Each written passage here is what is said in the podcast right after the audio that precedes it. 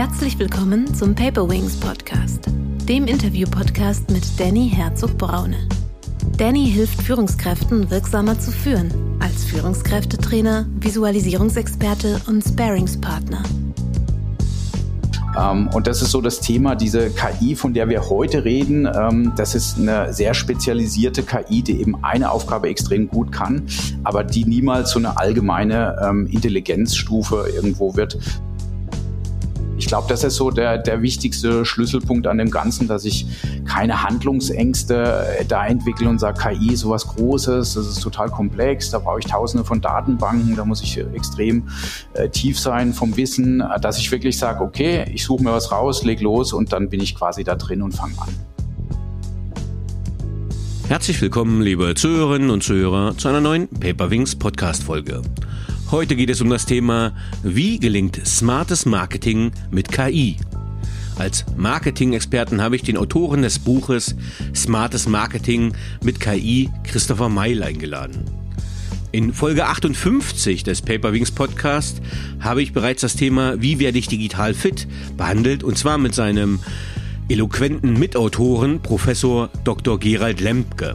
Damals hieß das Thema digitale Fitness. Zur Person. Christoph Meil ist Diplom-Betriebswirt und Berater für Weboptimierung mit über 20 Jahren Erfahrung im Online-Business und Marketing. Im Kontext lebendiger Methoden und Prozesse. Er ist spezialisiert auf Suchmaschinenoptimierung, Suchmaschinenwerbung und Usability-Optimierung.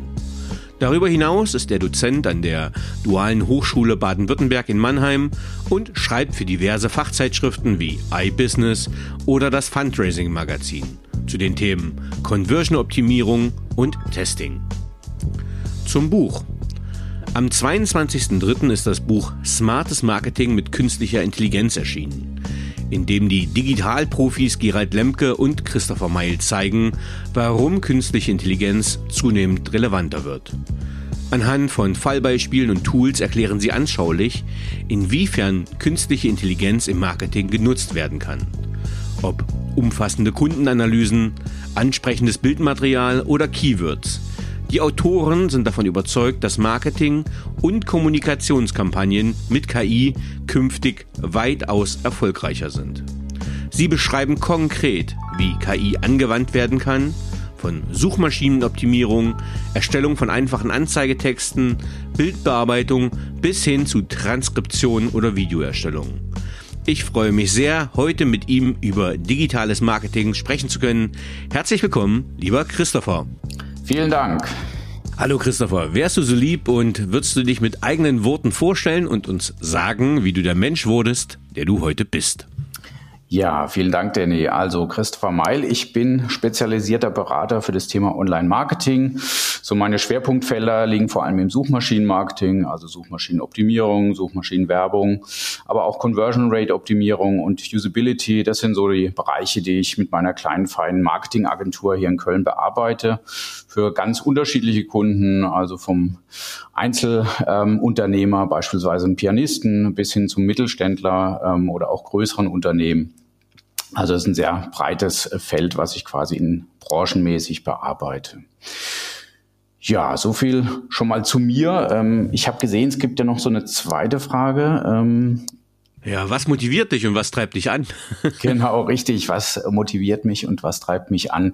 Also ähm, Neugierde ist ein ganz, ganz wichtiges Motiv, äh, was mich auch sehr stark antreibt. Und ich glaube, das ist auch so ein ähm, ein Grund, warum ich irgendwo im Online-Marketing hier zum Schluss gelandet bin, wenn man so meine Entwicklung sich anschaut, weil hier, sage ich jetzt mal, sich ständig was Neues tut. Es entstehen neue Systeme, neue Techniken, neue Methoden, mit den Systemen zu arbeiten.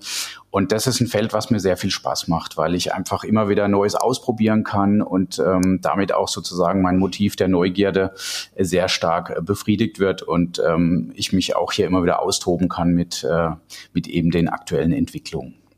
Mhm. Ähm, was war der Wunsch hinter eurem Buch? Ja, der Wunsch hinter unserem Buch war, mal aufzudecken, dass KI nichts Hochkomplexes ist, sondern dass KI schon, sage ich jetzt mal, in unserem Alltag überall rumwerkelt und dass sich vor allem KI im Marketing durchaus gut einsetzen kann äh, mit vielen Tools, die es da draußen gibt, ohne jetzt ein riesen KI-Projekt starten zu müssen und, sage ich jetzt mal, mir verschiedene Data Scientists und Data Analysten einstellen zu müssen, sondern dass jeder quasi mit KI schon arbeiten kann, weil wir festgestellt haben, ähm, nachdem wir selber so ein bisschen in KI-Tools ähm, uns reingearbeitet haben, dass es da unheimlich viele gibt. Und dass, wenn wir uns ausgetauscht haben mit anderen, dass alle sagen, wow, kenne ich noch gar nicht das Tool, ach, die Methode gibt's auch, ach, ist ja interessant und so weiter. Also gesagt haben, das, das scheint ja nahezu unbekannt zu sein. Also das, ähm, mhm. das schreit ja förmlich nach einem Buchprojekt. Mhm. Also ähm, Du hast ja, ihr habt hinten im Buch, also wir gehen ja gleich auf das Buch nochmal ein, aber ihr habt ja mhm. hinten ganz viele Tools reingepackt. Äh, ich habe heute früh nochmal einfach durchgeklickt äh, und ich halte mich schon für relativ äh, fit auf dem, in dem Bereich, aber ich kannte einfach auch ganz viele Sachen nicht. Wir haben ja darauf hin, hinzugeben, das heißt, es sind auch super viele Praxistipps. Und das schließt sich quasi an die nächste Frage gleich an, denn ähm, für wen ist denn euer Buch gedacht? Also unser Buch richtet sich äh, vorwiegend an Mitarbeitende oder auch Marketingleiter, also sage ich jetzt mal rund an das Marketingteam. Ähm, das ist so unsere Kernzielgruppe vom Buch. Ähm, aus meiner Sicht aber und auch aus den Gesprächen, die ich mit äh, vielen führe, die, sage ich jetzt mal, Freunde oder so, wo ich über das Buch berichte, die auch in ganz anderen äh, Bereichen arbeiten. Ähm, wenn ich was zeige, so, oh, das wäre für mich aber auch ganz praktisch, ganz interessant. Und ähm, da stelle ich immer wieder fest, dass durchaus auch ähm, jeder, der irgendwie vorm Bildschirm irgendwo arbeitet, äh, mit dem ein oder anderen Tool durchaus auch was anfangen kann und äh, seine Arbeit optimieren kann. Also Kernzielgruppe so äh, Marketing-Teams, ähm, aber durchaus auch alle, die eben irgendwo am, am Rechner arbeiten und Tätigkeiten ausführen. Also jeder hat mal die Situation, dass er was übersetzen möchte oder dass er an eine PowerPoint, ähm, sage ich jetzt mal, was bearbeiten möchte. Und für all diese Dinge gibt's halt schon sehr, sehr gute KI-Tools. Also es muss nicht nur rein auf das Marketing beschränkt beschränkt sein. Deswegen kann man das Buch auch eben durchaus größer fassen von der Zielgruppe. Ja, also ich würde es ganz gern plastisch für die Zuhörenden machen, mhm. ähm, denn ich nehme einfach mal dass ihr Tools vorstellt, wie zum Beispiel Rechtschreibung korrigiert wird, ne? mhm. ne? Wo einfach Satzbau äh, ja überprüft wird. Also wenn ich einfach schon mal eine geschäftliche E-Mail schreibe und mache die, zum Beispiel schreibt die in einem Browser, wird das ja schon mal super überprüft. Oder ihr habt ja super Bildbearbeitungstools zum Beispiel vorgestellt, wo man sagt, okay, äh, Adobe ist halt ein komplexes Monster geworden inzwischen in vielen Bereichen. Und jetzt gibt's aber halt diese ganze Intelligenz ja, die in den Programmen steckt, auch in ganz einfachen Beispielen, richtig? Genau, korrekt. Also, also Rechtschreib, Rechtschreibung ist ein sehr gutes Beispiel, Bildbearbeitung ist ein gutes Beispiel. Also ich denke auch sowas wie eine Präsentation ist, ist ein häufiger Fall in allen möglichen Funktionen, die im Unternehmensbereich ausgeführt werden. Ähm, und auch damit kann ich heute eben mit KI-Tools sehr, sehr gut mir automatisch schon Folien äh, formatieren und gestalten lassen, ohne dass ich da viel Zeit dann dafür aufwenden muss. Mhm. Wir, du hast es eben schon mal angedeutet, dass KI jetzt gar nicht so abschreckend sein muss oder äh, wie es erstmal klingt, weil es so hochwissenschaftlich oder mhm. komplex klingt. Was sollte man deiner Meinung nach über KI wissen? Also als erstes sollte man mal wissen, dass man KI so ein bisschen entmystifizieren müsste. Ja. Ähm, letztendlich ist KI, stellt sich jeder so ein bisschen auch Science Fiction vor und da ist irgendwo eine Riesenintelligenz, äh, das wird sich dann super äh, Artificial Intelligence nennen, die quasi jede Frage beantworten kann, die einen beobachten, die alles analysieren kann, also wirklich die ähm, im Zweifel hundertmal schlauer wie ein Mensch ist. Ähm, und ähm, das, das ist nicht das Thema, wie KI sich heute wirklich darstellen, sondern wir haben heute die sogenannte Narrow Artificial Intelligence. Das sind eben KIs, die auf eine Aufgabe extrem spezialisiert sind und da sind sie gut. Also zum Beispiel ein Tool, was, wenn ich ein Bild hochlade, dann automatisch das Motiv erkennt und den Bildhintergrund entfernen kann. Dafür ist das Tool super geeignet, das kann das gut, aber an allen anderen Aufgaben, die ich quasi an diese künstliche Intelligenz sozusagen stellen würde, würde das hoffnungslos scheitern. Ähm, und das ist so das Thema, diese KI, von der wir heute reden, ähm, das ist eine sehr spezialisierte KI, KI, die eben eine Aufgabe extrem gut kann, aber die niemals so eine allgemeine ähm, Intelligenzstufe irgendwo wird, sondern daran wird auch gar nicht geforscht. Also es ist interessant für die Firmen, wirklich spezialisierte Aufgaben mit KIs zu erledigen und in dem Bereich forschen auch die ganz großen Technologiekonzerne, dass eben ein bestimmter Aspekt von der KI dann besonders gut ausgeführt wird. Mhm. Ähm, wir haben ja jetzt schon drüber gesprochen, also es geht um den Einsatz von KI, es geht mhm. um den Einsatz von KI im Marketing. Mhm. Welche Herausforderungen sind denn die Herausforderungen, mit denen sich Marketer heute beschäftigen müssen und auch in Zukunft besonders beschäftigen müssen? Mhm. Also ich denke, was die Marketer, was sie aus den Gesprächen immer wieder mitnehmen, äh, sehr stark umtreibt, sind eigentlich so zwei große Punkte. Das ist die Markenentwicklung und das ist die digitale Kommunikation. Also das stellt man immer wieder fest, dass das so zwei Dauerbrenner-Themen sind, die alle ähm, sehr stark umtreiben. Und ich denke so, die digitale Kommunikation oder generell das Thema Digitalisierung ist so ein sehr, sehr wichtiges Zukunftsfeld, wo die Marketingabteilungen zum Teil aus meiner Sicht ähm, noch sehr viel aufholen können, ähm, wo auch vielleicht mal so ein bisschen ein anderes Mindset entwickelt äh, werden sollte, dass, ähm, dass man sagt, okay, man ist offen für Neues und probiert einfach mal aus und geht an so Dinge ran. Also dass man nicht irgendwie abgeschreckt ist, oh, KI, das klingt komplex, schwierig, sondern einfach sagt, oh, da gibt's äh, Tools und ähm, ich probiere doch jetzt einfach mal so ein Tool. Das, ähm, damit kann ich leicht einsteigen. Also so unsere Idee in dem Buch ist auch zu sagen, äh, jeder kann KI. Also das ist jetzt nichts, wo ich, äh, sage ich jetzt mal, erst ein Informatikstudium dafür machen muss, sondern ähm, KI gibt's in unterschiedlichen ähm, Tool-Varianten und Anwendungsmöglichkeiten und das ist nicht hochkomplex, sondern ich kann tatsächlich heute mit ganz einfachen Mitteln und äh, ohne mich jetzt ewig darauf vorzubereiten, schon KI in meinem Alltag einsetzen.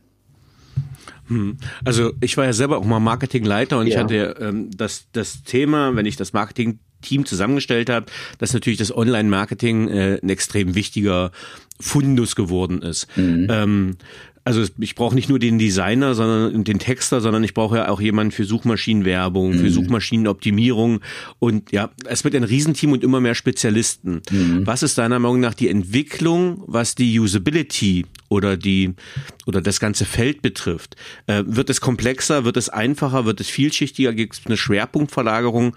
Ist Print tot und lebt nur noch online? Was sind da deiner Meinung nach die Entwicklungen? Also das erste würde ich sagen, es wird äh, definitiv komplexer. Also die Disziplinen werden immer tiefer. Also sage ich jetzt mal, war früher das Thema Suchmaschinenoptimierung eher so ein einfaches Thema. Also gerade wenn man so die Stufe 1.0 der Suchmaschinenoptimierung äh, denkt, so wie sie noch äh, zu Web.de und Lycos-Zeiten vorgeherrscht hat, so war es einfach so, Hauptsache viel Keywords äh, reinhämmern in den Text, also ganz simpel gesprochen. Es gab einfache Mechanismen, wie die ganzen digitalen Tools und Methoden funktioniert haben. Heute kann man sagen, dass die Disziplin halt wirklich so Einzeldisziplin geworden ist. Also den digitalen Marketing Allrounder, den gibt's nicht mehr oder es wird schwierig. Da muss jemand schon extrem stark in allen Bereichen sich ständig weiterbilden und da stößt man auch sehr gern an seine Grenzen. Und ich denke, deswegen gibt's halt immer stärker diese Spezialisierung und damit einhergehend schon auch eine höhere Komplexität, weil ich brauche jemand, der halt nur sich sehr, sehr gut beispielsweise in meiner Abteilung mit dem Thema Suchmaschinen Marketing auskennt. Dann brauche ich aber wieder jemand, der sehr, sehr gut beispielsweise in Social Media sich auskennt und da unterwegs ist. Ähm, es wird schwierig sein, eine Person zu haben, die alles kann. Also die die Webseite aufbauen kann, die sozusagen dann auch das ganze Thema Suchmaschinen bearbeitet, die gleichzeitig noch Social Media macht, ähm, die vielleicht auch die internen Marketingprozesse managt. Also das wird sehr schwer heute. Oder auch, sage ich jetzt mal, allein Grafikbearbeitung. Auch da, ähm, sage ich jetzt mal, brauche ich im Zweifel halt mal einen Spezialisten. Also das Thema wird komplexer. Das ist so der eine äh, wichtige Punkt hier auf alle Fälle. Und ähm, zukünftig ähm, denke ich, ist es wichtig, halt sich digital gut aufzustellen. Also sich auch wirklich ähm, digital fit zu machen, ähm, so dass ich neue Methoden, neue Systeme auch anwenden kann, dass ich da keine Berührungsängste habe und dass ich das alles integrieren kann in mein in meinen Marketingalltag. Mhm. Also, was ich immer als Thema hatte, war, was möchte ich in-house an Kompetenzen haben und was lohnt sich einfach nicht, was, wo gehe ich einfach an, an externe Firmen, an externe spezialisierte Firmen ran. Was würdest du sagen, wenn wir jetzt, wir nehmen mal ein KMU, so 100 bis 150 mhm, mhm, Mitarbeiter, Marketing, Teamstärke, so vier bis fünf Leute. Ähm, was würdest du sagen, sind Kompetenzen, die man in so einem Team haben sollte und welche soll, kann man, sollte man outsourcen? Ähm, also ich denke, was alle sozusagen schon mal haben sollten, wären, äh, sage ich jetzt mal, eine gute Datenkompetenz, weil ich denke, das ist heute einer der wichtigsten Schlüsselpunkte auch im, im Marketing, ist äh, eine gute Infrastruktur mit den Daten zu haben. Das heißt, gute Datenbanken vorherrschen zu haben, also eine gute CRM-Datenbank, ähm, aber auch über meine Produkte gute Datenbanken zu haben, so dass ich quasi da schon mal mit einer guten Datenbasis ausgestattet bin und dementsprechend brauche ich natürlich dann auch ähm, Personen in meiner Marketingabteilung, die mit Daten umgehen können, die, sage ich jetzt mal, sehr stark auch ähm, in Workflows denken, also wie ich sozusagen mhm. Daten verknüpfe, wie ich von einem, sage ich jetzt mal, Datenpunkt äh, ausgehend äh, die Daten weiter transportiere zu verschiedenen anderen Datenpunkten, ähm, dass ich eben mit Dateimanagement gut umgehen kann. Äh, aber auch sowas, ich denke, in der Marketingabteilung ist wichtig so Psychologiekenntnisse, ähm, also so verschiedene Zielgruppenmethoden, Kenntnisse, sowas wie Persona-Methodiken, mhm. aber auch Persönlichkeitsprofile zu kennen. Das ist wichtig, auch so Überzeugungspsychologie. Ähm, ähm, das sind wichtige Kompetenzen. Und ich denke, das ist schon mal so das Grundkompetenzenset. Äh, das wäre ganz gut, wenn das alle in der Marketingabteilung äh, gut sich in diesem Feld bewegen können, also wirklich mit Daten gut umgehen können, im Workflow basiert denken und für Einzeldisziplinen würde ich gegebenenfalls mir dann Spezialisten reinholen. Also gerade sowas wie Conversion Rate Optimierung oder auch ähm, Suchma technische Suchmaschinenoptimierung. Da wird sich wahrscheinlich weniger lohnen, jetzt einen eigenen Spezialisten nur für die technische Suchmaschinenoptimierung einzustellen, ähm, sondern dass vielleicht jemand sehr, sehr gut in, in sage ich, sag ich mal, Suchmaschinentexten an sich drin ist, aber für das Technische hole ich mir dann wieder einen Spezialisten dazu. Hm. Ich habe mir heute früh so diese, diese Tools alle mal so oder so querbeet mal ein bisschen ausprobiert. Du hast ja da auch gleich, ihr habt das ja schön aufbereitet, gleich mit QR-Codes, yeah. gleich die Links, die man super abrufen konnte. Und dann habe ich gesehen, okay, eigentlich brauche ich, ich muss nicht mehr von einer Journalistenschule kommen, um Texte zu schreiben, weil ihr habt zum Beispiel Tools vorgestellt, die, ja, ich meine, das macht ja sogar Word, schaut jetzt schon, mhm. wie flüssig ist dein Text, wie viele Füllwörter hast du drin, ist die Grammatik richtig. Mhm. Dann habt ihr Tools vorgeschlagen, die euch ja, ich sag's mal nicht Clickbaiting, aber die äh, knackige Headlines kreieren.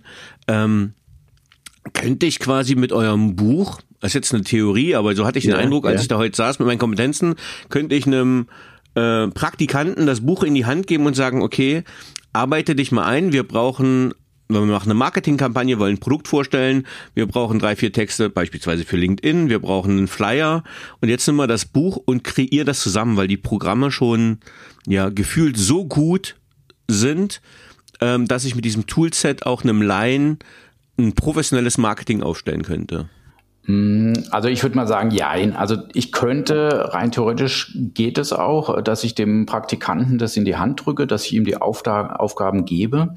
Ähm, aber ich habe so das äh, Thema natürlich, also sage ich jetzt mal, ich habe jetzt so ein KI-Text-Tool, was mir äh, aufgrund, ich brief das Tool, sage ich jetzt mal Produkteigenschaften, ähm, wichtige Organisationseigenschaften und so weiter und dann sage ich, generiere, generiere mir jetzt einfach mal typische Anzeigentexte zu diesen Briefen. Mhm. Ähm, dann wird das mit Sicherheit einen guten Output schon mal erzeugen. Ähm, Allerdings wird der Praktikant dann nicht in der Lage zu sein, äh, oder gehe ich mal davon aus, dass es für ihn schwierig ist zu beurteilen, ob das jetzt ein sehr, sehr guter äh, Marketingtext ist, der jetzt hier rausgekommen ist, oder ob der schlecht ist. Hm. Ähm, aber ich könnte durchaus den Praktikanten zumindest äh, schon mal äh, nehmen, äh, dass er mir hilft, quasi die Tools zu füttern ähm, und die, an, den Output wiederum zusammenzutragen und mir dann als Marketingleiter, sage ich jetzt mal, oder Marketingmitarbeiter dann vorzulegen und ich äh, gehe dann rein in die Sortierung, in die Beurteilung der Outputs. Also das wäre jetzt so ein Szenario, aber das der, der Marketing-Praktikant komplett nur überall auf den Knopf drückt äh, und dann das, ähm, was dort entsteht, äh, direkt dann beispielsweise in einen Flyer umsetzt oder in eine Anzeige, die digital geschaltet wird. Das glaube ich wird schwierig, weil er einfach diese beurteilende Instanz nicht hat, äh, die es dafür braucht. Also so ein bisschen, also auch die Tools müssen gebrieft werden. Also so ein bisschen Garbage in, Garbage out Prinzip. Also wenn ich irgendwo Müll reintue, dann kommt auch nur Müll hinten raus. Also ich muss schon, sage ich jetzt mal, ein gewisses Verständnis, eine gewisse Kenntnis haben von der Grundthematik, von meinem Produkt, wie ich ein Produkt vermarkte etc., damit ich auch die Tools richtig anweisen kann, was sie hier jetzt für mich tun sollen. Also wo sie den Schwerpunkt legen bei den Texten, die sie jetzt zum Beispiel generieren. Ja, also ich glaube, das ist, das ist eine, eine sehr, sehr, sehr treffende Aussage, weil ich habe vorhin überlegt und habe mir gedacht, okay, das ist ja cool. Also ich habe halt viele, na, also die, ich sag mal, die ganzen Monster-Suiten, die habe ich, mhm. mit denen kann man ja ganz viele Sachen machen. Mhm. Keine Ahnung, Zauberstabfunktionen bei mhm. Photoshop mhm. kannst du Sachen ausschneiden, ja. aber um so ein Tool zu erlernen, also um Photoshop da zu lernen, das braucht halt schon Zeit, ne? Das mhm. braucht Erfahrung, um das zu beherrschen. Das heißt, mit, wenn ich drin bin in den Tools, bin ich vermutlich schneller, weil ich bessere Workflows habe. Aber was ich dann schon gesehen habe, dass eure Tools viele Sachen machen können, die mich einfach super schnell unterstützen, wenn mir die Erfahrung fehlt. Und das ist vielleicht mhm. genau das, was du gerade gesagt hast. Wenn ich mit dem konzeptionellen Gesamtblick draufschauen kann, dann kann mir das viel erleichtern. Das heißt, du brauchst diesen erfahrenen Marketingleiter, der sagt, okay, ein guter Werbetext ist halt ungefähr so und so lang. Nutze das Tool. Das heißt mehr so zum Anleiten, dass man das Buch mit an die Hand gibt, sagt, guckt mal hier rein. Da sind Hilfestellungen, aber das ist das Konzept. So muss es aufgebaut sein für den Kanal. Mhm. Ähm, Finde ich super. Mhm. Du bist ja, du bist ja Berater. Ähm, mhm. Wie sind denn deine Erfahrungen ähm, von Unternehmen mit künstlicher Intelligenz? Wie arbeiten die damit? Wie ist das, das Feedback? Also was ich so sehe, ist, ist so eine Zweiteilung da draußen. Also wenn es jetzt, sage ich jetzt mal, in Richtung Konzern oder sehr, sehr großer Mittelständler geht, dann wird zum Teil eben schon oder je nachdem sogar auch schon intensiv mit äh, KI-Tools gearbeitet, so im Data Science-Bereich. Ähm, also es gibt vielleicht ein paar eigene Data Science Scientists, die da unterwegs und angestellt sind. Und da wird mit den Daten, die da sind, schon sehr viel gemacht. Da werden eigene, sage ich jetzt mal, Machine Learnings äh, kreiert, äh, die dann mit den Daten bestimmte Aufgaben ähm, abwickeln und aus den Daten sinnvolle Dinge erarbeiten ähm, und die Maschinen daran trainiert werden, sozusagen das Ganze automatisch äh, und sozusagen vollautomatisch auch abzuwickeln. Und dann habe ich aber auf der anderen Seite eher so die äh, kleineren und mittleren und für die ist es wirklich alles noch sehr ein Fremdwort. Die sind eher noch sehr auf dem statischen, wenig dynamischen Umfeld unterwegs. Ähm, bei denen geht es überhaupt erstmal so den, den Anschluss an, an die Digitalisierung zu, richtig vollständig zu finden. Also die, da ist die Herausforderung überhaupt erstmal alles digital zu haben. Also nicht nur, äh, sage ich jetzt mal, die Hälfte vielleicht eine Datenbank zu haben, aber ein Großteil vielleicht noch in, in irgendwo in einem Registerkartensystem äh, zu haben, also in, in Papierform zu haben. Ähm, deswegen, das, das ist sehr unterschiedlich. Also unsere Erfahrung auch vom, vom Gerald, mit dem ich ja zusammen das Buch geschrieben habe, der mit dir ja auch äh, sozusagen schon mal einen Podcast gemacht hat, ist, dass da draußen wirklich so diese Zweiteilung herrscht. Also ich habe die kleinen Mittleren, die oft in dem Feld noch gar nichts gemacht haben und das auch gar nicht kennen und dann halt die Großen, die schon sehr intensiv damit arbeiten. Ja, also ich finde das spannend, weil das ja wirklich ein, weiß nicht, ob es ein disruptiver Ansatz ist, aber es ist halt ein ganz anderer Ansatz, weil, so wie du gesagt hast, äh, man braucht ja die Datenbänke, um dann Business Intelligence zu machen. Mhm. Und das heißt, es ist ja eigentlich erstmal Ne, wenn man den kreativen Marketingkopf nimmt, ist das ja erstmal erstmal fern von dem, mhm. dass der strukturierte Datenbanken aufbaut. Das ist ja immer so, ich nenne es mal, das ist der Wirtschaftsinformatiker, Informatiker, mhm. Programmierer, der sich da erstmal ja. zu Hause fühlt. Aber äh, und genau dieser, das ist meine Erfahrung, genau dieser Switch von wir basteln mal einen schönen Flyer hinzu, wir sind ein Business Intelligence Unternehmen und arbeiten für den Webshop, für XY, wir wirklich mit Datenanalyse. Mhm. Das ist natürlich, glaube ich, ein harter Bruch und glaube auch äh, die Anschaffung von, keine Ahnung, zum Beispiel Microsoft Business Intelligence, mhm. Äh, erstmal der monetäre und dann auch der Arbeitsumsatz, ich glaube, der ist, der ist anstrengend, oder? Hast du da Erfahrungen? Ja, also so eine Digitalisierung ist definitiv anstrengend, gerade wenn es um Daten geht. Also das ist schon, sage ich jetzt mal, eher aufwendigere Projekte. Aber ich denke, wichtig ist es, einen Einstieg zu finden und es muss ja nicht alles sofort digitalisiert werden. Aber so Unsere Empfehlung wäre auch, wie wir es auch im Buch aussprechen, mal eine Sache sich rauszusuchen, also sich äh, sozusagen erstmal den, so einen Status quo zu erheben, zu gucken, was ist denn jetzt unsere Zielsetzung für unser Marketing für die nächsten ein, zwei Jahre? Und gucken, gibt es da bestimmte Felder, wo wir vielleicht datentechnisch schon gut aufgestellt sind? Und können wir an denen andocken und können dann quasi hier ähm, schon die Stärken weiter stärken und mit KI aufladen. Das ist, denke ich, ein, ein ganz guter Ansatz, der das nicht auch so als Riesenberg erscheinen lässt, sondern dass ich erstmal gucke, vielleicht gibt es schon irgendwo was, wo ich digital schon gar nicht schlecht aufgestellt bin, wo ich vielleicht noch so einen kleinen Schubser braucht, um das ein bisschen auszubauen. Und dann kann ich wirklich in das Feld auch damit einsteigen. Vielleicht so ein Thema, was, was vorhin war ja noch so eine Frage, ob, ob offline tot ist, äh, also klassische Print etc. Ähm, mhm. Ich würde sagen, in keinster Weise Weise. Also nach wie vor, wenn man sich da draußen die werbliche Kommunikation anguckt, dann findet die auch äh, nicht nur digital statt, sondern die findet nach wie vor auch in Briefform, in äh, Plakaten etc., äh, Katalogen statt. Ähm, was ich aber beobachte und ich glaube, was ein ganz, ganz großer Trend ist, ist, dass die diese Verhalten oder sage ich jetzt mal Methodiken, ähm, die bisher im Digitalen vorgeherrscht sind oder vorherrschen, sowas wie Programmatic Advertising, dass diese Themen zurückgespielt werden, auch auf die Offline-Kanäle. Also dieses äh, Thema Programmatic Printing ist ein großes Thema, was eigentlich zeigt, dass ja quasi äh, eine Methode oder eine, eine Systematik, die im Digitalen eingesetzt wird, jetzt auch im Offline-Bereich eingesetzt wird, indem die Daten quasi jetzt als Grundlage, also datengetriebenes Marketing, dass das durchaus auch im Offline-Bereich mittlerweile möglich ist mit sowas wie Programmatic Printing. Mhm. Wenn im Mittelstand wir jetzt anfangen damit. Also ja. und ich sage, jetzt anfangen klingt äh, ein bisschen nach äh, 1980, ähm, aber auch wenn wir 2022 jetzt sind, aber wie wichtig ist es jetzt der First Mover zu sein im Mittelstand? Das heißt, hat das einen Effekt, wenn ich jetzt aus meinem kein Rohverlegefirma anfange, das zu digitalisieren? Wie ist der Effekt da? Ja, also ich würde sagen, First Mover muss ich jetzt nicht unbedingt sein äh, in dem Bereich, ähm, wenn ich jetzt Mittelständler bin, ähm, aber halt nicht Last Mover. Also nicht so, dass äh, jetzt ich gerade noch drüber nachdenke, ein Faxgerät anzuschaffen, ähm, obwohl es schon tot ist.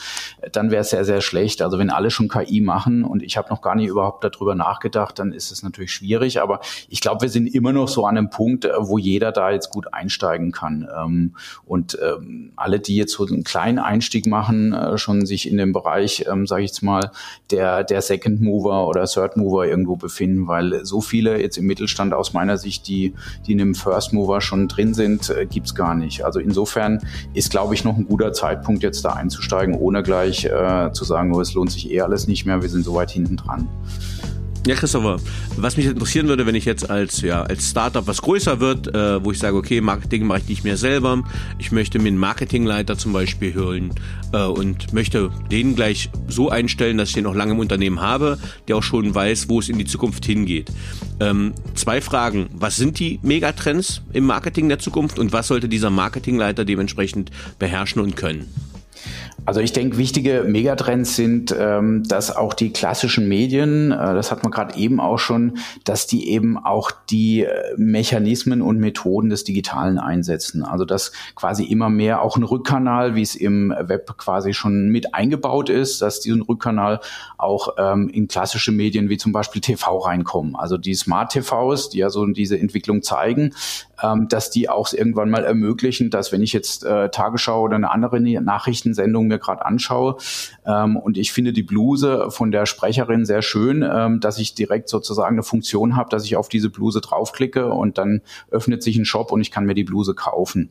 Ähm, sowas ist ja mit ähm, YouTube und, und anderen digitalen Bewegtbildformaten durchaus möglich, dass ich sowas mache und ich denke, sowas wird sich auch immer mehr in äh, den Offline-Bereich, also bisher sage ich jetzt mal, nicht voll durchdigitalisierten Bereich eben durchsetzen. Also dass sich da auch diese Online- oder Digitalmechanismen sich in den klassischen Medien etablieren. Also wir hatten ja gerade vorher auch Programmatic Printing als ein Stichwort. Genauso sehe ich aber auch sowas wie die Low-Code- und No-Code-Ebene. Ähm, also dass ich mit ohne sozusagen ohne dass ich jetzt tiefgreifende Programmierkenntnisse habe, dass ich in der Lage bin, äh, eine kleine App aufzusetzen oder vielleicht eine Webseite aufzusetzen oder mal eine Datenbank äh, mir zusammenzustellen, ähm, weil die Tools es, äh, sag ich mal, so leicht machen, dass ich einfach diese Programmierkenntnis nicht mehr brauche, um da einen Startpunkt zu finden und ähm, daran zu arbeiten und dann was zu, daraus zu generieren.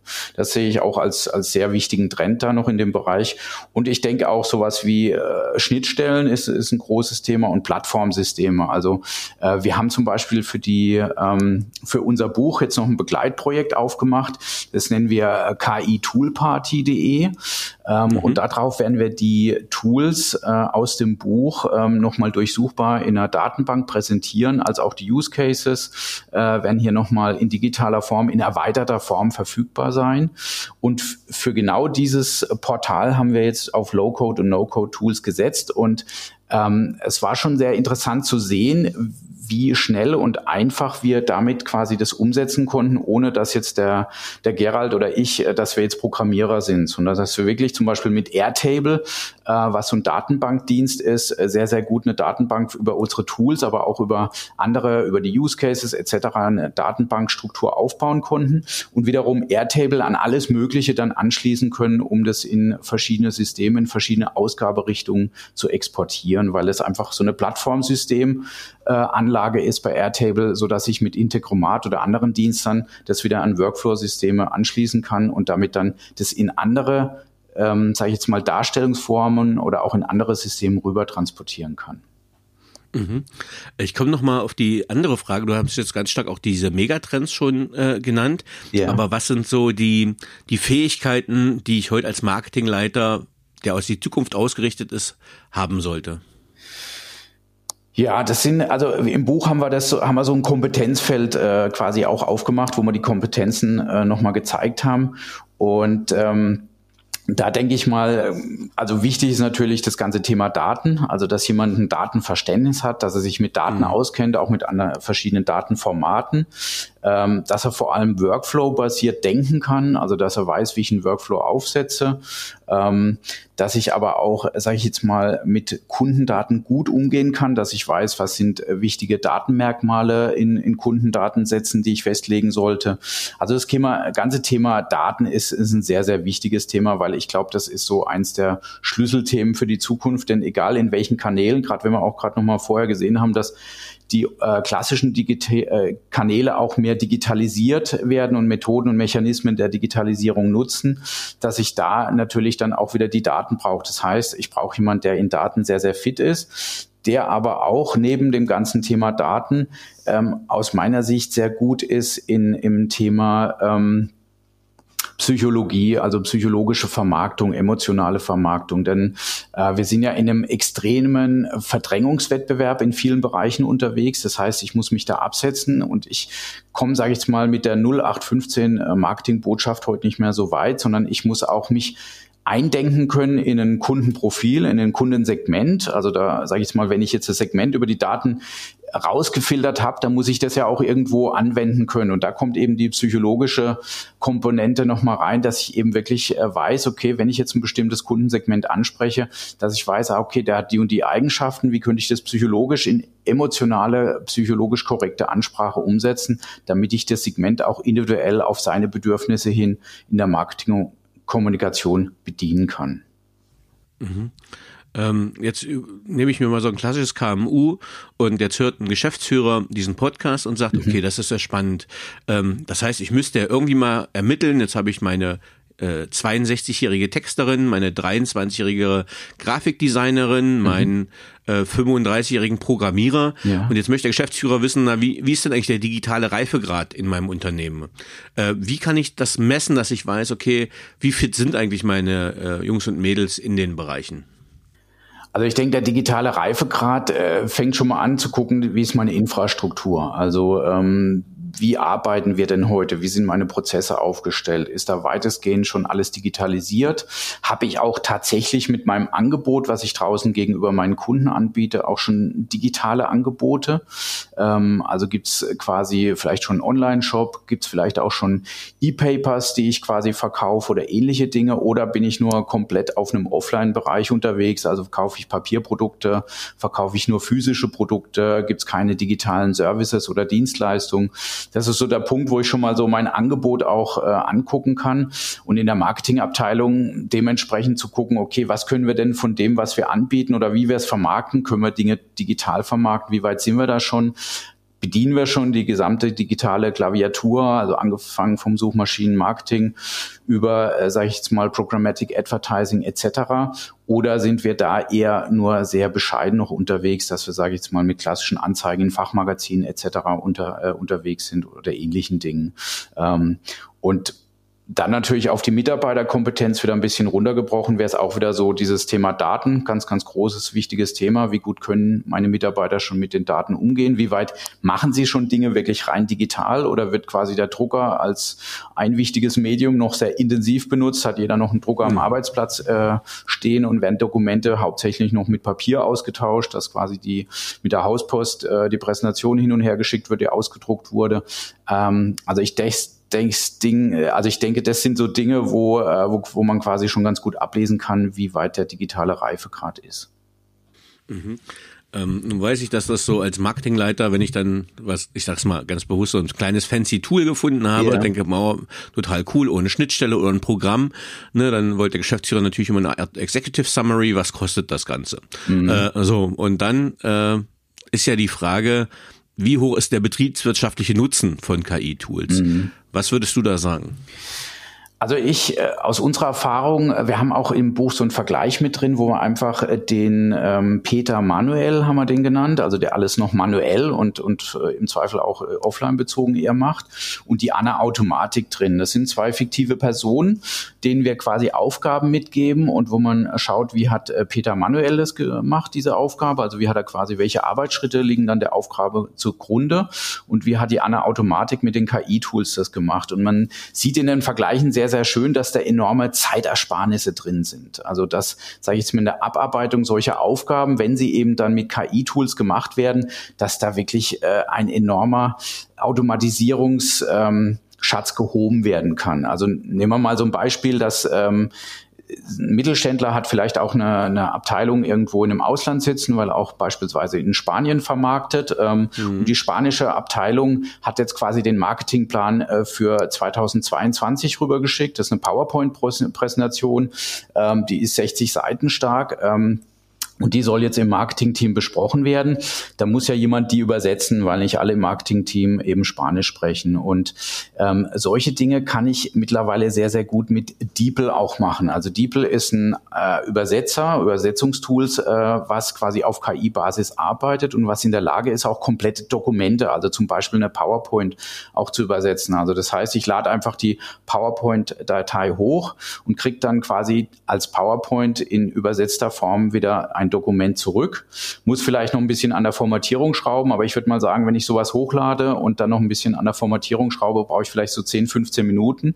Wenn ich das Ganze aber klassisch manuell mache oder vielleicht teilgestützt, dass ich beispielsweise mir dann in dem die Marketingpräsentation, äh, die PowerPoint-Präsentation hernehme, mir die Textpassagen äh, rauskopiere, dann zum Beispiel in Google Translate oder ähnliches reinsetze, dann mir hier den übersetzten Part wieder raushole, wieder in die PowerPoint reinsetze, dann bin ich da locker, denke denke ich mal so, ähm, zwei Stunden mit beschäftigt, um so eine große Präsentation dann zu übersetzen. Und da sieht man schon, sage ich jetzt mal, voll automatisiert brauche ich vielleicht so 15 Minuten. Auf der anderen Seite brauche ich vielleicht für sowas dann zwei Stunden, wenn ich das manuell mache.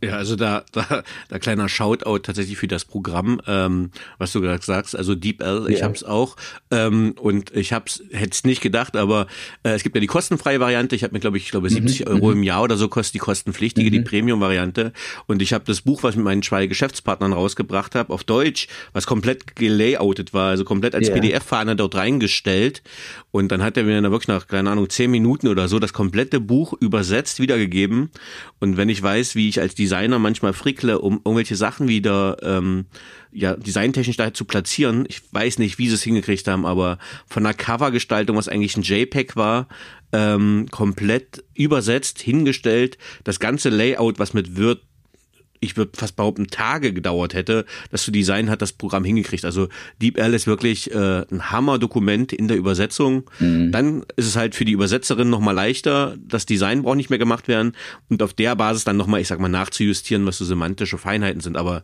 das ist tatsächlich ein, ein krasses Beispiel, wo ich sage, so schnell und so gut, äh, das ist schon Wahnsinn. Ja, und das gibt's, da gibt's eben viele, viele andere Beispiele auch. Also wir haben mal in die Anna Automatik und den Peter Manuel, also das ist, äh, wenn man die Aufgaben, ich glaube, wir haben so, weiß ich jetzt, müsste ich lügen, aber acht oder neun Aufgaben, glaube ich, gegenübergestellt. Ähm, und die Anna Automatik war so nach einem halben Arbeitstag schon fertig und der Peter Manuel war schon am nächsten Tag in der Mitte des Tages noch beschäftigt. Also da, da steckt schon enorm viel Automatisierungspotenzial drin.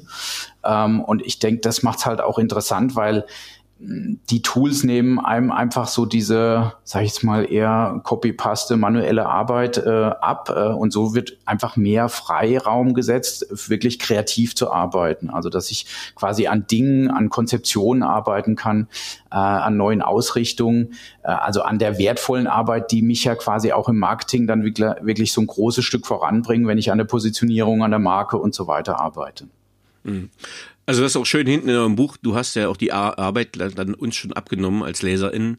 Ähm, und zwar habt ihr schon eine Ampel reingebaut über den betriebswirtschaftlichen Nutzen, das heißt Rot, Gelb, Grün. Ähm, wie hoch ist der Mehrwert, was kostet das etc. Das ist ja auch schon, schon schön übersichtlich gelungen bei euch.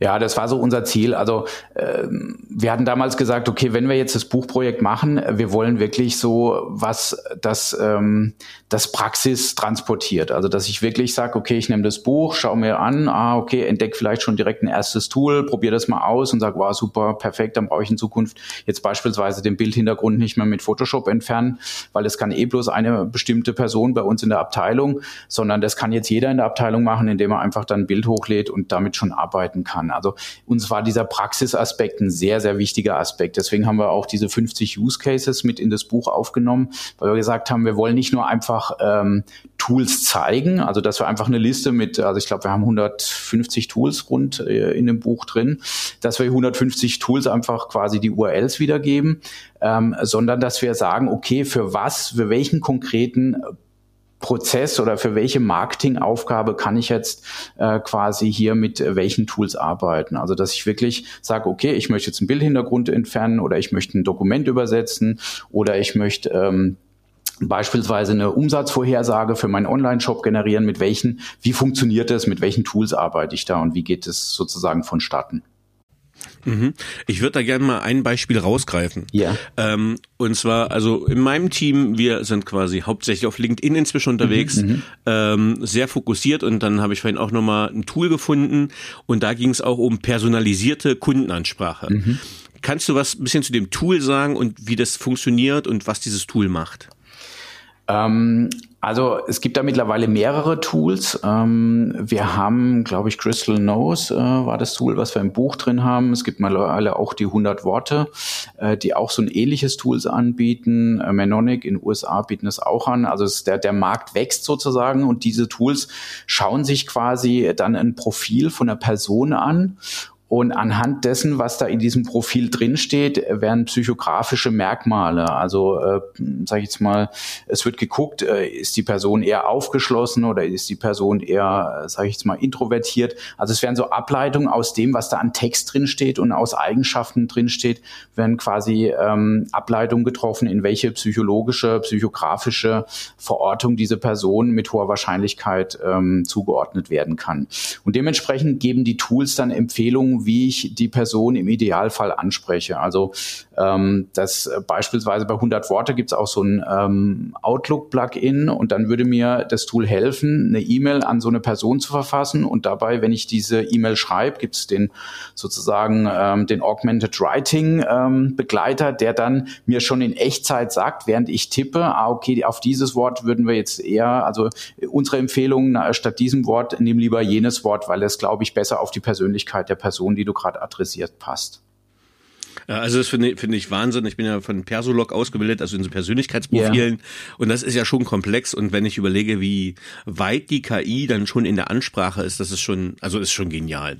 Also da waren wir auch sehr erstaunt beim Buch äh, recherchieren sozusagen, wo wir die Tools ausprobiert und uns das angeguckt haben, wo wir gesagt haben, wow, das ist wirklich äh, sehr beeindruckend, dass, äh, sage ich jetzt mal, so eine Maschine schon so gut trainiert und so gut vorhersagen kann, weil wir haben das beispielsweise an Profilen ausprobiert, wo wir die Person halt sehr gut kennen, wo wir befreundet sind, wo wir gut einschätzen können, was für ein Persönlichkeitstyp ist diese Person und wo wir gesagt haben, wow, es ist schon krass, wie gut, äh, sage ich jetzt mal, die Ausgabe von dem Tool auf diese Person, die wir jetzt da eingespeist haben, ist, also wie gut er schon diese Persönlichkeit trifft. Ja, ich bin jetzt schon, ja, ich war ein bisschen ge gefesselt und geflasht, sage ich mal, von den ganzen Tools, die ihr da vorstellt. Mhm. Aber das ist jetzt natürlich wenig strategisch von mir gewesen, sondern operatives Hopping. Ähm, Jetzt ist ja die Frage, wenn ich eine Strategie aufsetze, das heißt, zuerst sollte ja eine Strategie sein, bevor ich mir irgendwelche Tools raussuche. Was sind denn so die wichtigsten Ziele für KI-Marketing? Und wie formuliere ich so eine KI-Strategie auch? Mhm. Also wichtige Ziele, wir haben so zehn Ziele im Buch definiert. Ähm, ich würde jetzt einfach mal so exemplarisch drei wiedergeben. Also Vorhersagen von Kundenverhalten treffen wäre so eine typische Zielsetzung oder auch schnell Werbebotschaften und Inhalte produzieren oder eine interne Prozessoptimierung mit Hilfe von KI anstoßen und durchführen. Das sind so Ziele, die ich mir klassisch setzen kann, wo wir die Ziele auch nochmal anhand eines Mittelständlers jeweils im Beispiel ausführen. Wenn ich so eine KI-Strategie angehe, dann wäre es wichtig, dass ich mir vor allem mal so eine Status Quo Analyse mache, dass ich mir schaue, okay, wie sieht unsere Infrastruktur aus, welche Daten sind schon digitalisiert, welche nicht, ähm, gibt es vielleicht schon Use Cases, wo wir tatsächlich auch schon KI-Tool einsetzen, ähm, also sowas wie DeepL oder ähnliches, ähm, dass ich mir dann anschaue, was sind denn meine Ziele, die ich mit meinem äh, Marketing-Team, mit meinem äh, mit meiner Marketingabteilung für die nächsten ähm, ein zwei Jahre hab, habe. Und basierend auf dieser, sage ich jetzt mal, Status Quo und Ziele ähm, Fundament fange ich dann eine Strategie an auszuarbeiten. Also dass ich mir sage, okay, jetzt haben wir die Zielsetzung, ähm, das ist unser Status Quo. Zielsetzung ist es beispielsweise, unseren Blog jetzt ähm, neu aufzubauen, also einen Blog auf die Webseite zu setzen und den Blog äh, jeden Monat mit dem Text zu bespielen. Dann wäre das schon mal, okay, passender Use Case wäre dann mit KI Texte zu generieren. Ähm, und so quasi, dass ich meine Ziele matche mit den Use Cases, ähm, die wir beispielsweise im Buch genannt haben, dass ich nochmal gucke, dass das passt. Also dass ich wirklich individuell auf meine Situation und auf meine Basis dann mir eine saubere Strategie rausarbeite. Und da ist natürlich auch ein wichtiger Punkt, wenn ich jetzt äh, beispielsweise gewisse Daten nicht habe, dann macht es eher weniger Sinn, jetzt ähm, in eine, in eine Funnel-Automatik einzusteigen. Also wenn wir quasi jetzt äh, die Kundenverhaltensdaten nicht komplett komplett vorliegen, sondern ich nur äh, teilweise Dinge digitalisiert haben, dann wäre es zum Beispiel den Use Case äh, mit einem mit einem komplett automatisierten Funnel, also mit einer Marketing-Automation, da wird es schon schwierig. Also insofern muss ich quasi die Ziele und auf der anderen Seite aber auch meine Infrastruktur immer als Basis nehmen, um dann eine klare Strategie, die auf mich passt, auszuarbeiten. Mhm. Du hast eben schon das Wort Use Cases genommen. Mhm. Äh, vielleicht kannst du sagen, was ein Use Case ist und auch was ein Use Case Navigator ist. Mhm. Also ein Use Case ist äh, für uns immer ein ganz klassischer Fall, der beispielsweise im Marketing auftritt ähm, und der dann durch einen KI-Tool oder durch KI-Tools gestützt äh, abgearbeitet werden kann. Also wir haben so ähm, ein klassischer Use Case, den hatten wir vorhin auch schon mal gesprochen, dass ich eine Präsentation vollautomatisch dann übersetzen lasse im selben Look and Feel, im selben quasi Dateiformat eben in PowerPoint. Das wäre so ein klassischer Use Case. Oder ein anderer Use Case, ähm, könnte auch sein, dass ich eben den Bildhintergrund von einem Bild entfernen möchte. Auch das wäre so ein klassischer Use Case. Ein anderer wiederum, ähm, wenn ich jetzt auf Datenebene gehe, könnte sein, dass ich mir eine Umsatzvorhersage mit ähm, einem Prediction Tool machen möchte für meinen Online-Shop, wie denn die Umsätze für das letzte Quartal äh, mit sehr hoher Wahrscheinlichkeit ausfallen. Das sind so typische Use Cases, die also sage ich jetzt mal, Aufgaben oder Fragestellungen, Probleme, die anliegen und äh, die haben wir dann quasi immer ähm, aufgearbeitet im Sinne, wie kann ich diese lösen mit KI-Tools.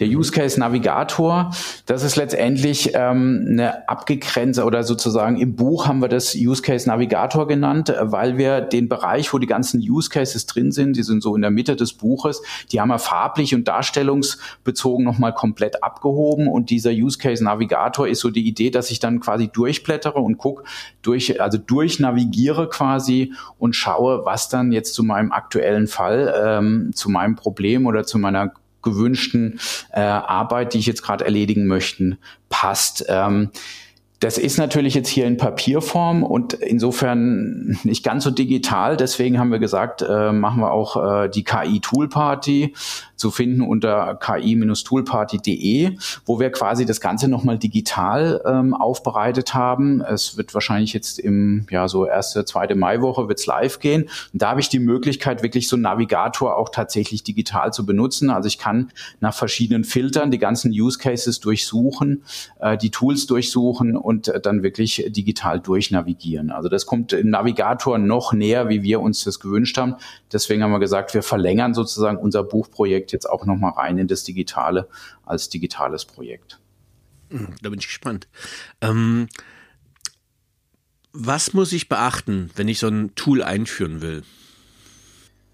Also ich denke, das Wichtigste ist, dass ich mir nicht unbedingt das schwierigste Tool zuerst raussuche. Also äh, ein schwieriges Tool wäre jetzt zum Beispiel so eine Datenvorhersage. Also dazu muss ich einfach sehr viel in so ein Tool einspeisen.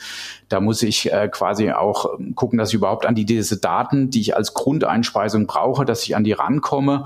Und da betrete ich schon ein Feld, wo es komplexer wird. Also ich würde immer mit einem sehr leichten Case einsteigen, sowas wie ein Bildhintergrund entfernen, haben wir ja schon öfters hier jetzt genannt. Das wäre so ein sehr einfacher Case, weil letztendlich lade ich einfach ein Bild hoch, wo ich den Hintergrund entfernt haben möchte und das Tool führt das aus. Und mit solchen sehr sage ich jetzt mal, einfachen Tools kann man sich sehr gut rantasten an das Ganze. Also ich würde erstmal gucken, was sind so klassische Aufgaben, die immer wieder vorkommen, die vielleicht auch nur kleine Aufgaben sind, die vielleicht nur äh, fünf bis zehn Minuten bei mir so brauchen, aber gibt es dafür schon ein KI-Tool, was mir das Ganze vielleicht sogar in, in ein paar Sekunden oder in einer Minute ausführt, ähm, wo ich mit einem sehr einfachen Input, also einfach irgendwas hochladen, ähm, was jetzt ein sehr abgegrenztes Objekt ist, also wie eine Präsentation, wie ein Bild, ähm, oder vielleicht äh, wie ein kleines Texterbriefing, ähm, dass ich damit dann quasi so den Startschuss mache. Also das erleichtert mit Sicherheit, um so ein Gefühl für diese Tools und für die Arbeitsweise auch erstmal zu bekommen. Mhm. Ähm, ich bin ja quasi noch am Ausprobieren von dem, was ich in eurem Buch gefunden mhm, habe. Mhm. Aber du hast jetzt alles ausprobiert schon und bist da durchgegangen. Was hat dich besonders beeindruckt?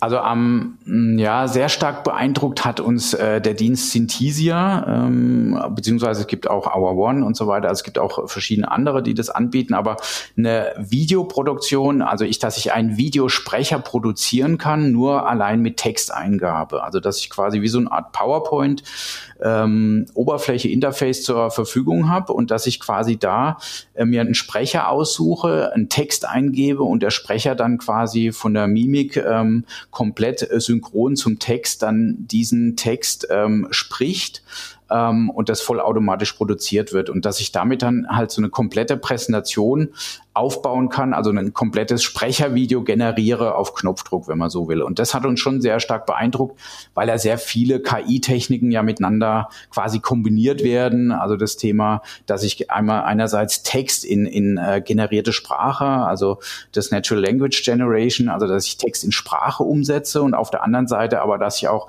mit äh, Methoden der Deepfake-Technologie es schaffe, eine Person quasi in Echtzeit mit dem Text, mit dem Gesprochenen zu animieren animieren, dass der Mund sich lückensynchron zu dem, was gesprochen wird, bewegt und das auch äh, relativ natürlich schon rüberkommt.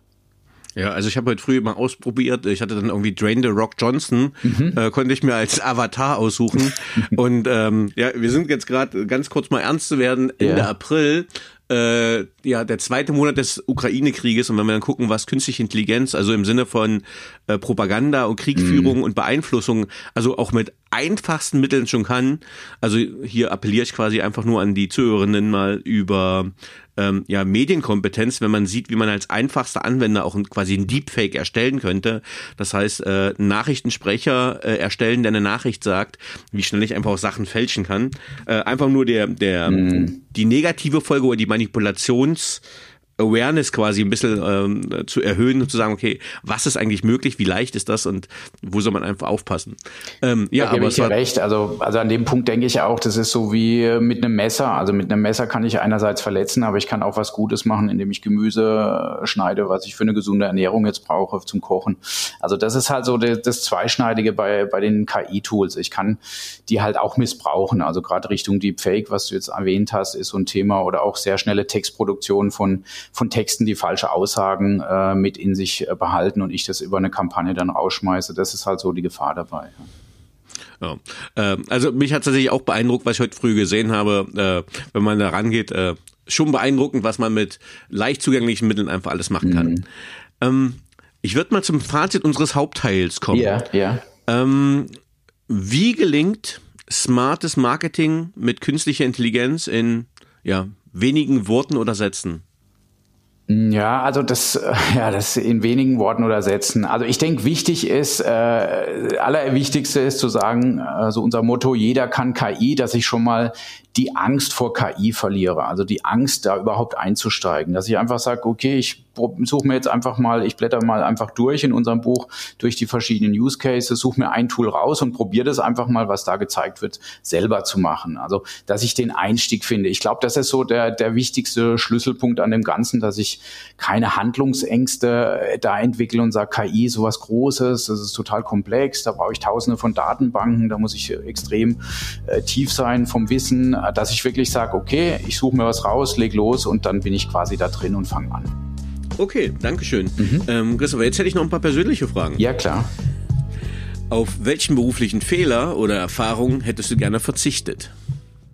Ja, verzichtet ist so eine gute Frage. Also es gibt natürlich äh, negative Erlebnisse, die man so hat. Also ich hatte mal, äh, also in einem der Jobs, die ich hatte, war ich, sage ich jetzt mal, so stark eingespannt und überlastet, dass ich einen Hörschutz bekommen habe. Ähm, auf sowas hätte man natürlich gern verzichtet, aber ich muss sagen, all diese Dinge, wo ich sage, okay, das war eine sehr negative Entwicklung oder auch beispielsweise man verliert ein Kundenprojekt, wo man das gar nicht erwartet oder ähm, sage ich jetzt mal, ein Mitarbeiter kündigt plötzlich und man hat das auch nicht äh, vorher gesehen. Das sind Dinge, die im Moment vielleicht schmerzen, aber die einen prägen und die einen vor allem weiterbringen. Also im, ich muss sagen, im Nachhinein wollte ich trotzdem sagen, ohne diese Erfahrung, die ich da gemacht habe, würde ich eben nicht dastehen, wo ich heute stehe. Und deswegen im Moment sind sie oft schmerzlich, die Entwicklungen, aber darauf verzichten würde ich trotzdem nicht, weil sie einen weiterbringen. Also so beurteile ich das, wenn ich so Rückschau halte. Mhm. Auf welche berufliche Leistung bist du besonders stolz? Also ich denke so meine Entwicklung insgesamt. Also ähm, ich habe immer so quasi mich mich hochgearbeitet ist zu viel gesagt, aber ich habe eben Realschule, von der Realschule bin ich auf Gymnasium, dann äh, habe ich quasi ähm, noch ein Studium gemacht und ähm, habe aber vorher noch eine Ausbildung gemacht. Also war noch nicht ganz klar, ob ich studiere oder nicht. Also dass ich mich quasi immer wieder so eine Stufe irgendwo weiterentwickelt hat und dass meine Neugierde und auch, da muss ich sagen, bin ich sehr dankbar, dass meine Eltern mich immer unterstützt haben bei allem, was ich gemacht habe, bei den vielen Ideen und, äh, sage ich jetzt mal, auch Unklarheiten, was ich genau machen will, dass sie quasi immer an meiner Seite standen und für alles offen waren und mich gefördert haben. Mhm. Welche Fähigkeit bzw. Fertigkeit möchtest du gerne haben, die du noch nicht hast? Also was mich äh, schon sehr interessieren würde, wäre mal Programmieren noch zu lernen. Also dass ich, ich kann zwar HTML, aber HTML ist ja nur eine Seitenbeschreibungssprache, ist, wenn man so will, nichts anderes als eine spe spezielle Formatierung. Aber mhm. sage ich jetzt mal, sowas wie Visual Basic ähm, Skripte zu machen, dass ich in Excel vielleicht ein bisschen mehr aus, aus gewissen Tabellen raushole. Ähm, das, das sind so Dinge, also so Programmieren lernen, ich glaube, ähm, das, das wäre so ein Punkt, wenn ich sage, ich hätte jetzt mal eine Langeweilephase irgendwo oder eine Phase, wo ich gerade Zeit habe, wo das gut passt, dann äh, würde ich da quasi mich noch reinarbeiten wollen, dass ich einfach in der Lage bin, so Grundlagen der Programmierung auch zu beherrschen, mir selber mal ein Skript zu schreiben. Ja, kann ich gut nachvollziehen. Also ich habe HTML mal gelernt und dann auch mit Typo 3 angefangen, ja. weil Typo 3 war, hat mir dann aber der, ganz schnell der, die Freude verlassen, muss ich sagen. ähm, ja, also ich glaube, wenn man so ein natür, natürlicher Marketingkopf ist, dann ist dieses äh, nicht immer so leicht, äh, in mhm. diese logische, konsistente, 100% korrekte Welt einzutreten. ähm, welche drei Bücher haben dich am meisten geprägt, beziehungsweise dein Leben beeinflusst? Ja, also sag mal so, was äh, ein Buch, wo ich schon sehr früh draufgestoßen bin, was was ja auch so ein absoluter Klassiker ist, wie man Freunde gewinnt. Das hat mich, ähm, also das fand Dale ich, Carnegie. Ja, genau, Dale Carnegie, mhm. wie man Freunde gewinnt. Das fand ich sehr spannend. Hat mich auch, sage ich jetzt mal, die Techniken, die da drin sind, hatte ich ähm, angefangen, so im jugendlichen Alter schon anzuwenden und zu, auszuprobieren, tatsächlich festgestellt, das funktioniert. Ja? Also das ist interessant, dass man quasi über gewisse Methoden, Techniken leichter Zugang in, in der Kommunikation, in, einem, in einer menschlichen Interaktion findet.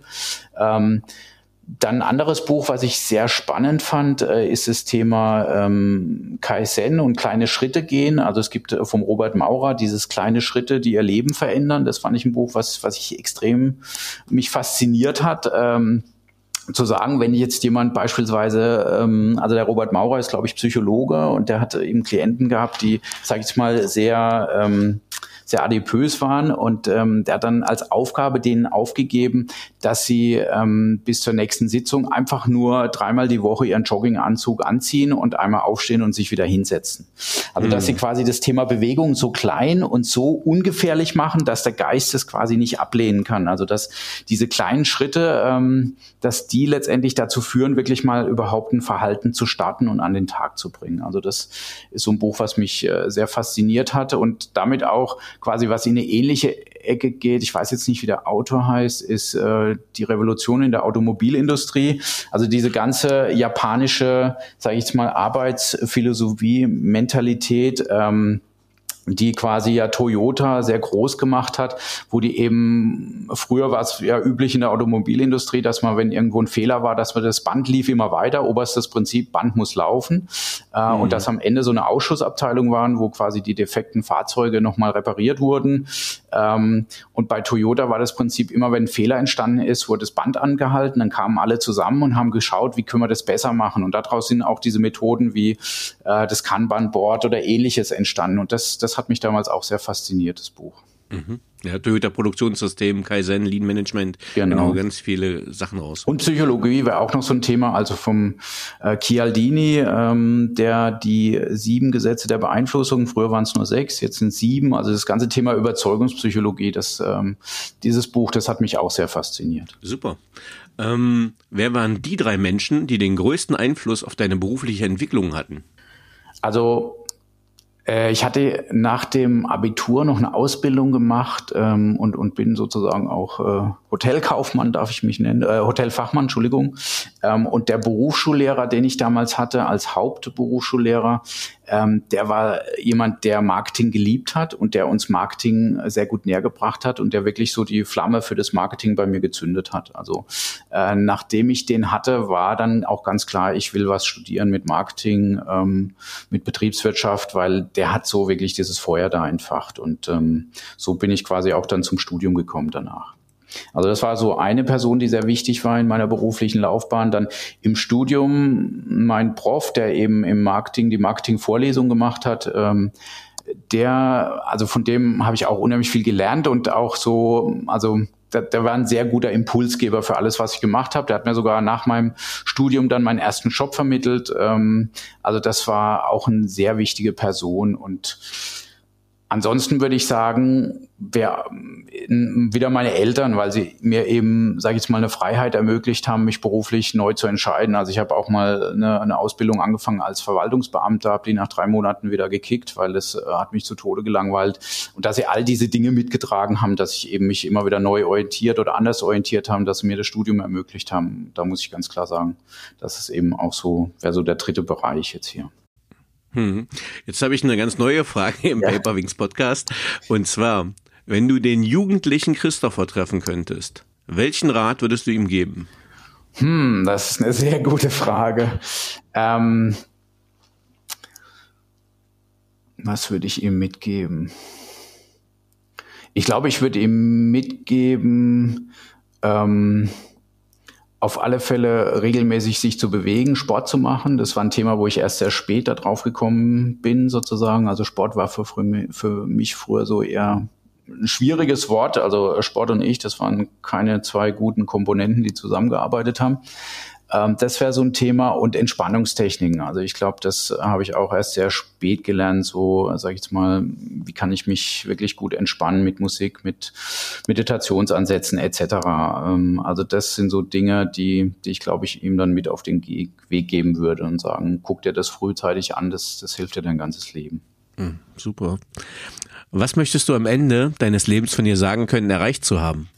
Ich glaube, wichtig wäre immer weiterhin neugierig geblieben zu sein, nie irgendwo feststecken zu sein und zu sagen, ja, okay, das ist die Entwicklung ist jetzt so stark, ich mache da jetzt einfach nicht mehr mit, ich bleibe jetzt in dem, was ich kann. Und jede Veränderung ist eher nervt mich, ist anstrengend ähm, sondern dass ich sage, okay, ich war mein Leben lang neugierig, habe Dinge ausprobiert, gemacht und habe, äh, sage ich jetzt mal, auch Wert erzeugt mit meiner Arbeit. Ich glaube, das wäre so ein wichtiger Punkt, dass ich einfach sage, okay, also mich freut es immer, wenn ich äh, beispielsweise in einem Kundenprojekt, wenn wir es schaffen, neue Leads für einen Kunden zu erzeugen oder wenn wir beispielsweise die Online-Umsätze für einen Shop extrem gesteigert haben durch gewisse Conversion Rate Optimierungstechniken oder ähnliche Dinge. Also wenn ich wirklich einen Wert schaffe ähm, für meine Kunden und für das, was ich da tue, also dass ich wirklich sehe, das erzeugt einen positiven Output. Und das, wenn ich das im Rückblick sehe, dass ich das vielfach und immer wieder geschafft habe und dabei neugierig geblieben bin, dann ist alles super.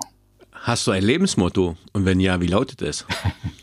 habe ich ein Lebensmotto, ja. Also, also sei neugierig und dankbar. Das sind so die zwei großen Anker, die, äh, wo ich einerseits sage, okay, ich bin immer wieder, jeden Tag gibt so viele Punkte, wo ich dankbar sein kann. Und Dankbarkeit ist aus meiner Sicht eine sehr wichtige, große Kraft. Und ähm, allein wenn wir jetzt leider so das, die Ukraine-Krise, Krieg äh, sehen, dann das gibt uns ja schon Anlass zu, zu sagen, okay, wir können jeden Tag Dank, Danke sagen, dass wir hier in einem friedlichen Deutschland leben, dass wir hier in einem friedlichen Umfeld leben. Und ähm, ich denke, das ist ein wichtiger Punkt, also wirklich äh, sich nochmal bewusst zu machen, in welcher Fülle und äh, sage ich jetzt mal, Möglichkeit wir heute hier leben und was wir alles haben und können dürfen. Ähm, und auf der anderen Seite, äh, dass wir immer quasi neugierig bleiben, dass wir sagen, okay, mh, hm, das kenne ich jetzt noch nicht und nicht sagen, gut, interessiert mich nicht, sondern hm, wie, wie wäre denn das oder was kann man denn da machen? Also dass man quasi stets äh, der Neugierde quasi seinen, seinen Vorfahrtweg auch gibt, um, um am Ball zu bleiben, um zu gucken, was es da draußen alles gibt. So, Vielen, vielen lieben Dank, Christoph, für diesen Deep Talk zu KI, smartes Marketing und Tools. Mhm. Vielen Dank, dass du Gast im Paperwings Podcast warst. Sehr gerne. Vielen Dank, dass ich Gast sein durfte. Das war sehr kurzweilig. Es hat mir eine Menge Spaß gemacht. Und ähm, ja, ich hoffe, dass der eine oder andere vielleicht angesteckt werden kann mit unserer KI-Begeisterung, mit den Möglichkeiten, die daraus entstehen. Und ähm, ja, das würde uns sehr freuen. Cool. Mach's gut. Servus, Christopher. Vielen Dank.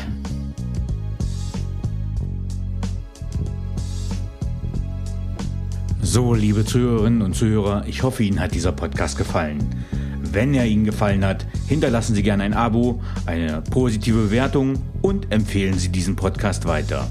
Bleiben Sie gesund. Mit besten Grüßen, Ihr Danny Herzog Braune.